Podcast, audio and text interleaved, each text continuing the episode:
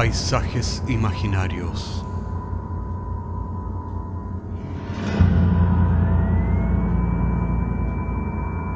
Una producción Cortés Rojas.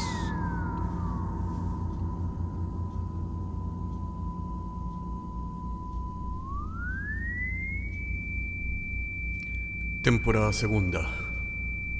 Episodio décimo. La loca de la abadía.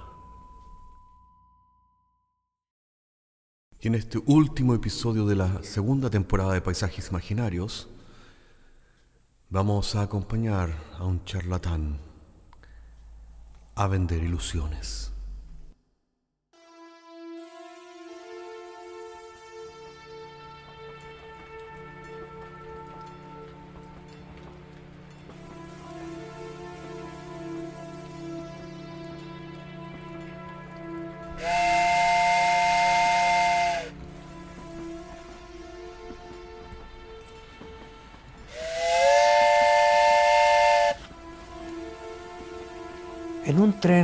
Oxidado viajaba un vendedor.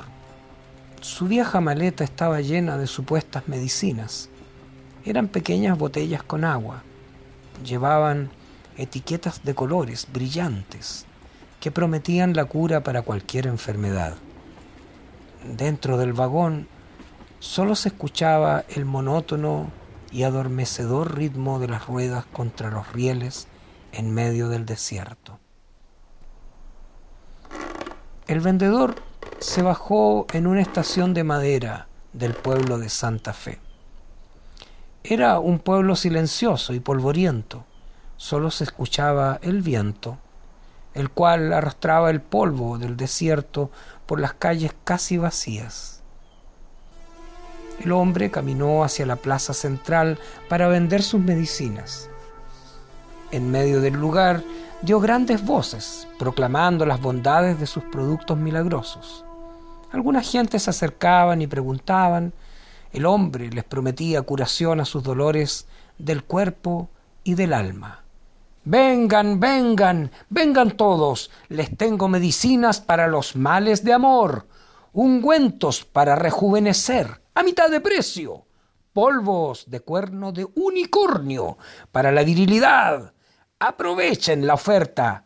Tengo agua bendita para alejar los malos espíritus. Compren ahora. Es una oferta limitada. Luego de su acostumbrada rutina, el vendedor volvió a la estación para tomar el próximo tren. El charlatán de ninguna manera podía permitirse el lujo de permanecer mucho tiempo en ese pueblo del desierto. Sus ingenuos clientes ya habían comprado sus medicinas y en cuestión de horas lo buscarían para reclamar su dinero. Pero el tren no llegó esa tarde, ni tampoco en la noche, y las horas pasaron lentamente hasta el amanecer. El charlatán se durmió sobre un escaño de la estación y un antiguo cliente que pasaba por ahí lo reconoció. Tú, tú, Hace años atrás me vendiste un tónico para el cabello y mira, sigo tan calvo como mis rodillas. El hombre lo tomó por las solapas. Mentiroso, charlatán, vendes pura mierda. El hombre calvo se disponía a golpear al vendedor cuando una mujer gritó desde la estación, No lo golpeé. Ese hombre ha salvado a mi hija. Me prometió que con su agua bendita mi hija volvería a hablar. Ella era muda y ahora habla. ¡Habla! Un anciano dentro de la multitud exclamó. Es cierto, esa mujer es mi vecina. Yo conozco a esa niña. Era muda y ahora habla. Mi madre ha vuelto a caminar, gritó otro hombre. Es cierto, le he comprado una botella de agua bendita y ahora mi madre camina. Una gran multitud se reunió alrededor del vendedor de mentiras, el cual lucía sorprendido y asustado, tratando de explicar que debía irse en el próximo tren, que había comprado el boleto. Pero la multitud en histeria colectiva no escuchaba sus palabras y lo transportó en andas hasta la plaza, mientras que el vendedor desesperado continuaba tratando de explicar que debía haber algún error, que lo habían confundido con otra persona. Pero la muchedumbre fanatizada no escuchaba sus razones y lo llevó hasta una casa donde había una mujer embarazada. Alguien del pueblo declaró que esa mujer sufría un embarazo anormal que se había prolongado por diez largos años, debido a que su niño se negaba rotundamente a nacer. Tú debes sanarla, gritó una mujer. Tú hiciste hablar a mi hija muda. Sí, tú debes sanarla, gritó la multitud. Creemos en ti. Tú eres un profeta. Tú eres un salvador. Sí, eres el enviado de Dios. Sánala, Señor, gritaban a coro. Las débiles excusas del vendedor fueron totalmente ahogadas por la multitud. Sin quererlo se encontró frente a la mujer embarazada. Su barriga era enorme y a juzgar por sus ojos llenos de fe, ella solo quería que el vendedor pusiera su mano sobre su vientre. El falso Mesías estaba a punto de ser desenmascarado. Sin embargo, tocó la barriga de la mujer, resignado a la violenta reacción de la multitud. La mujer dio un grito salvaje al tiempo que de su interior salía por su propia voluntad el niño de 10 años. El niño comenzó a hablar a la multitud declarando que se había negado a nacer en ese pueblo donde se había perdido la esperanza y el futuro. Desde ese día, muchos comenzaron a decir que con solo mirar al vendedor de milagros habían logrado su sanación. Muchos ciegos declararon que con solo tocarlo habían recuperado su visión. Hace muchísimo tiempo que el pueblo de Santa Fe se estaba muriendo lentamente. Los niños se negaban a nacer. La lluvia se había ido desde hacía años. Las gentes del lugar morían lentamente de enfermedades desconocidas. Los árboles nacían retorcidos y agónicos por la falta de agua, mientras que los animales vagaban famélicos como sonámbulos sin rumbo. ¿Y qué decir del lecho del río, que lucía con piedras secas como huesos calcinados por el sol? Los campesinos organizados acudieron en masa al Hacedor de Milagros, quien los acompañó hacia el desierto. Forzado ya por la presión popular, el vendedor no tuvo otro camino que pedirle a la multitud que orara porque volvieran las lluvias. Un silencio total rondaba alrededor de las mujeres y hombres tan castigados por ese sol inclemente. Sus rostros miraban al cielo y de sus ojos por primera vez se asomaba un destello de esperanza. El vendedor, en un gesto teatral, abrió los brazos y para sorpresa de todos comenzó a llover. La gente regó la tierra con sus lágrimas de felicidad, las cuales se mezclaron con la lluvia mientras que el milagrero continuaba con los brazos abiertos y la lluvia generosa caía a cántaros por primera vez. Desde ese momento la gente de Santa Fe lo apodó el Cristo de la lluvia. Este hombre ha traído la esperanza a este pueblo. Este hombre nos ha devuelto la fe, se decían unos a otros. Debemos llevarlo donde la loca de la abadía Solo Él podrá curarla. Sí, llevémoslo donde la loca. Él podrá echar sus demonios fuera. La abadía era una iglesia que se encontraba en ruinas.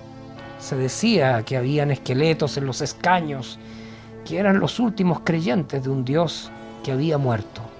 La loca era la última creyente en Dios de ese pueblo. Por eso la gente decía que había perdido la razón.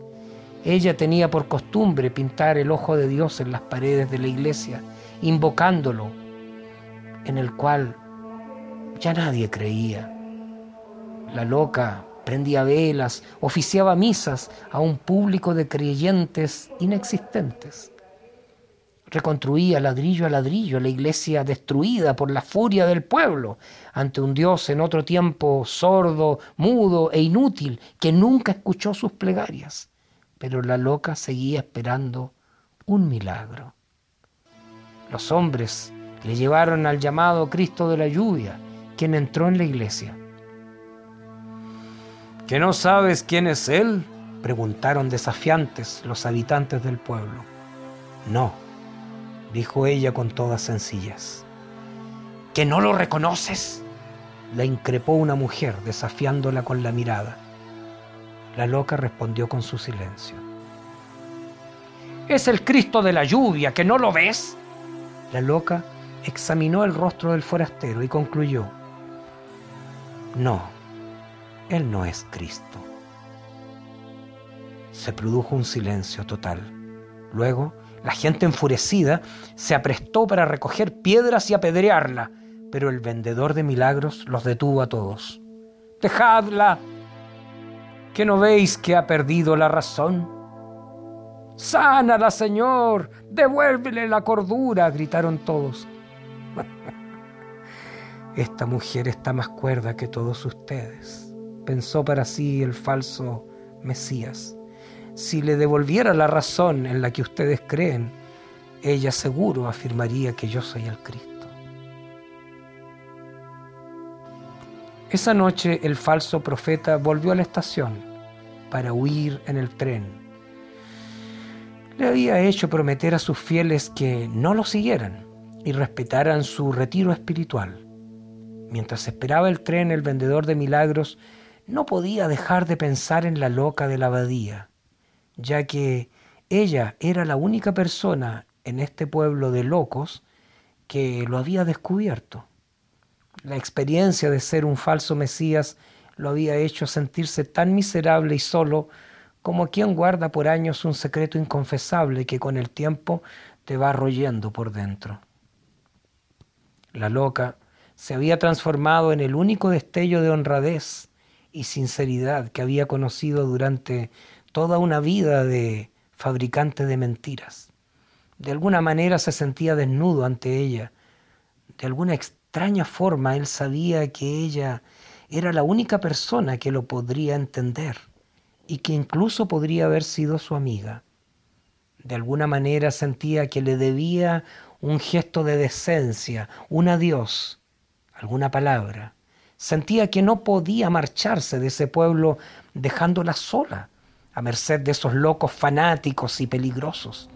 De manera que cuando el oscuro tren nocturno se detuvo en la estación de madera de Santa Fe, el vendedor lo dejó pasar y se dirigió nuevamente hacia la iglesia. Te he traído lápices de colores, le dijo el vendedor a la loca de la abadía, para que pintemos los ojos de Dios en las murallas de la iglesia. Yo te acompañaré. He decidido que juntos reconstruiremos este templo. ¿Por qué haces eso? preguntó la loca desde su rincón oscuro. Porque tú eres la única que sabe quién soy.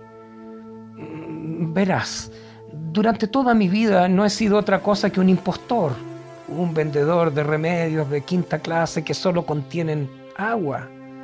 Yo solo juego con la esperanza de la gente, con sus deseos de creer, y tú solo me has mirado y has descubierto en mis ojos quién soy. Vete en paz, le dijo la loca. Ya has cumplido tu misión en este lugar.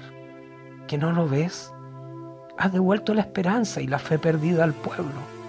No importa si fuiste falso o verdadero, lo que realmente interesa es que has hecho que los hombres y mujeres vuelvan a creer. Ese es el milagro. Y ahora ellos volverán a reconstruir esta iglesia que antes habían destruido. Ya no importa si tus medicinas son agua u otra cosa. Lo importante es que ellos creen ¿Entiendes? La mujer puso su mano sobre el hombro del vendedor y lo acompañó hacia la entrada de la iglesia. Mira, ve a tomar el próximo tren. Continúa vendiendo tus remedios. Pero recuerda, no es el remedio, sino la fe lo que sana el alma. Este pueblo estaba seco por la falta de fe. Los niños no querían nacer. Lo único que tú hiciste fue vender las esperanzas que ellos necesitaban para vivir. El vendedor tomó el siguiente tren. Desde la ventana miró para atrás tratando de distinguir el pueblo de Santa Fe. que había dejado atrás en el desierto, pero solo distinguió un espejismo. Al interior del tren solo habían pasajeros silenciosos que evadían las miradas entre sí, ojos tristes, vacíos y lejanos, refugiados en sus celulares. El vendedor abrió la maleta y comenzó a hablar animosamente de sus milagrosas medicinas. Escuchen, vengan, les tengo medicinas para los males de amor, ungüentos para rejuvenecer a mitad de precio, polvos de cuerno de unicornio para la virilidad. Aprovechen la oferta, agua bendita para alejar los malos espíritus. Compren ahora, es una oferta limitada.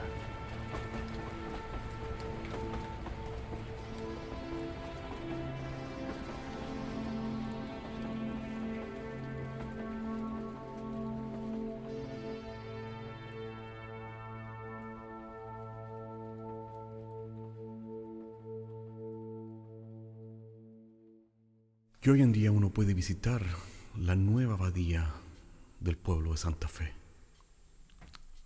Cuenta la leyenda que todavía se escucha la voz de la loca durante las noches, pintando incansablemente el ojo de Dios en las paredes.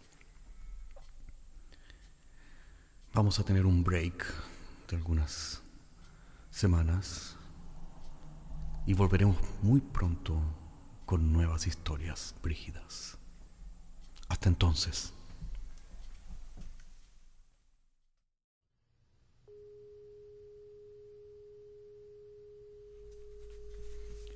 Paisajes Imaginarios es un podcast semanal que se distribuye con una licencia pública general. Puedes encontrarnos en iTunes, Spotify o donde quieras que escuches podcasts. Contáctanos a paisajes.caco.cl.